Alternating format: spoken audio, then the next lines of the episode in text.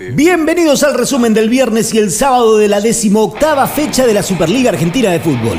Bienvenidos a esta producción de Radio Aijuna, disponible para todas las radios comunitarias y universitarias del país. Bienvenidos al primer tiempo del Fútbol.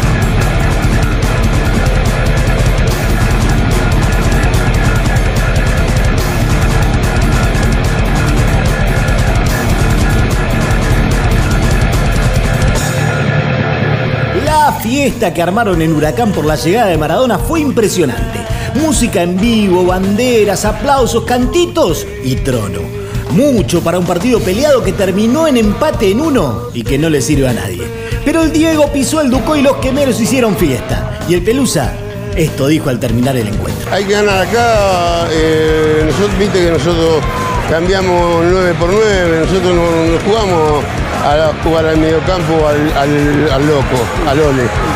No, no, no, nosotros jugamos a ganar, lo que pasa es que Huracán también se plantó bien y tiene cabeceadores altos y nos ganaron bastante de cabeza. La gente empató y, y se olvidó del partido. Triunfazo de Independiente contra Rosario Central.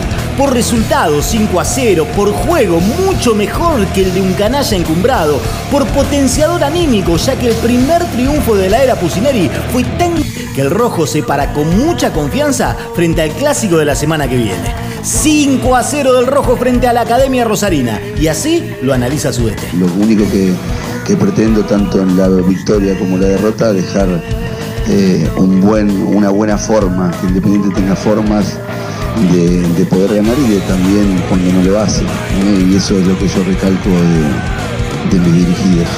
Estudiantes recibió a Marcos Rojo en 1 y 57 para su retorno al fútbol argentino. Y a Unión para buscar los tres puntos y pelear por entrar a copas. El pincha se impuso en casi todo momento, logró la explosión de Cauterucho para el doblete y otro delantero centro, Mateo Retegui, para mostrar fortaleza y gol de delanteros, cosas que le venían faltando al pincha el año pasado. 3 a 1 inapelable para los de Milito. Y la palabra del Chapita Retegui. Contento porque, porque conseguimos tres puntos muy valiosos contra un rival muy difícil.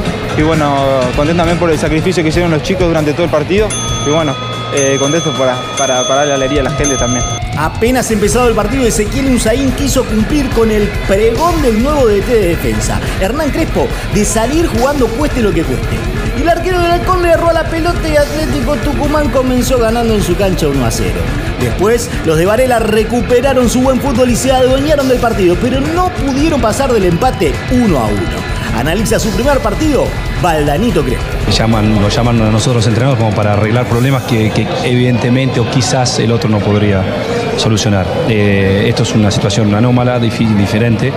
El equipo venía bien, de hecho jugó, un gran partido el otro día con, Talleres. Pero bueno, cada, cada, cada, partido tiene su propia historia y lógicamente no es lo mismo jugar con Talleres de local que venir a, jugar con Atlético Tucumán, otro, otro clima, otro ambiente y bueno, prepararnos para eso. Argentinos Juniors recibió a Racing en la paternal con la premisa de ganar o ganar para volver a la punta. Y desde el arranque ya se puso arriba con gol del colombiano Eduard López y parecía que el bicho tendría una gran noche. Pero Racing sin jugar del todo bien empezó a nivelar la cosa y logró poner pardas en uno con el gol de este chico, Queríamos los tres puntos pero no se pudo, así que hay que seguir por, el, por este camino que no llevamos ni un mes de trabajo y vamos bien creo. En el primer tiempo suena Little Jack, banda argentina de principios de siglo, haciendo Fear. Después del entretiempo repasamos el domingo, lo que queda y las estadísticas de esta fecha 18 de la Superliga Argentina de Fútbol, acá, en el Fútbol Heavy. Escucha el Fútbol Heavy cuando quieras en Spotify. Bienvenidos al resumen del domingo y los números de la décima octava fecha de la Superliga Argentina de Fútbol. Bienvenidos a esta producción de Radio Aijuna, disponible para todas las radios comunitarias y universitarias del país. Bienvenidos al segundo tiempo del Fútbol.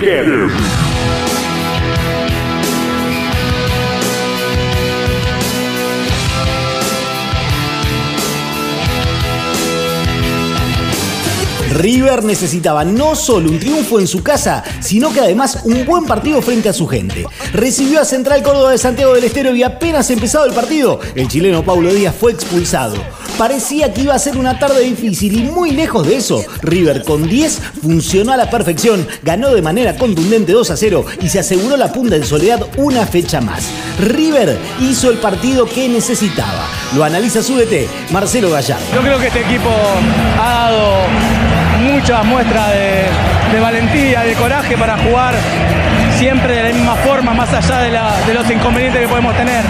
Así que bueno, un gran partido, redondo. Lanús fue más que Godoy Cruz durante todo el partido, pero le costó abrir el arco del equipo tombino. Y el Grana tenía la urgencia de ganar, ya que si no el puntero se alejaba demasiado y la lucha de Lanús ya es por la parte de arriba. Sin embargo, todo llega y por Marcelino Moreno primero y por el Pepe San después, los tres puntos y el sueño de pelear campeonato se quedaron en el sur del Gran Buenos Aires. Lo analiza en su vuelta al fútbol, luego de un grave problema de salud, Guillermo Burdizo, volante del equipo ganador. Sobre todo para dos cosas, para estar pendido en la punta y para seguir saliendo de, los puestos de, abajo del promedio. La verdad que es una doble lucha que tenemos. Eh, el grupo está muy comprometido, los chicos son jóvenes pero saben, saben lo, en el barco donde estamos y, y, la verdad que bueno, estamos todos tirando para el mismo lado. Partido cerrado en la noche de Santa Fe entre Colón y Banfield. La noche estaba espesa y el triunfo era necesario para cualquiera de los dos en la pelea de evitar caer en la zona del descenso.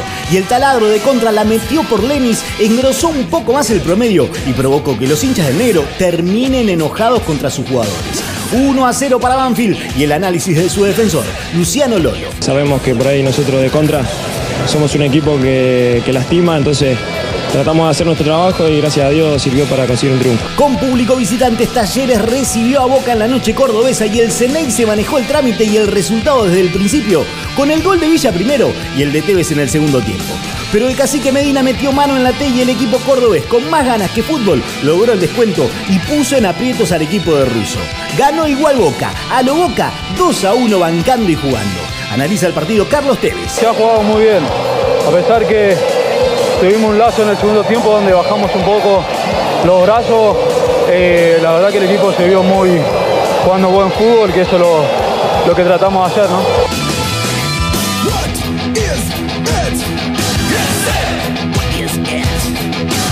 Hoy estarán jugando Patronato Arsenal desde las 19 y Newells contra San Lorenzo desde las 21.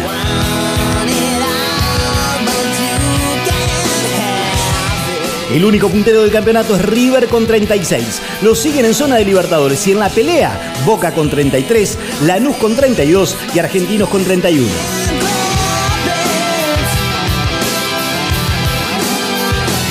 En zona de Sudamericana están Vélez, Rosario Central, Arsenal, Estudiantes, Racing y Atlético Tucumán.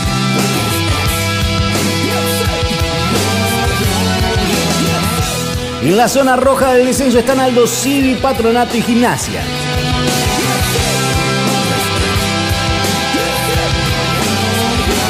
En el segundo tiempo suena Faith No More haciendo Epic.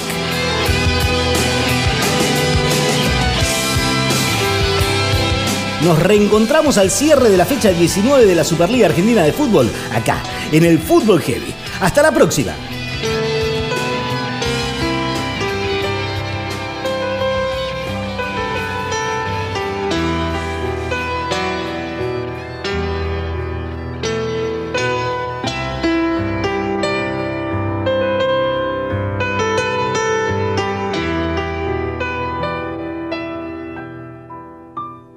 Escucha el Fútbol Heavy cuando quieras en Spotify.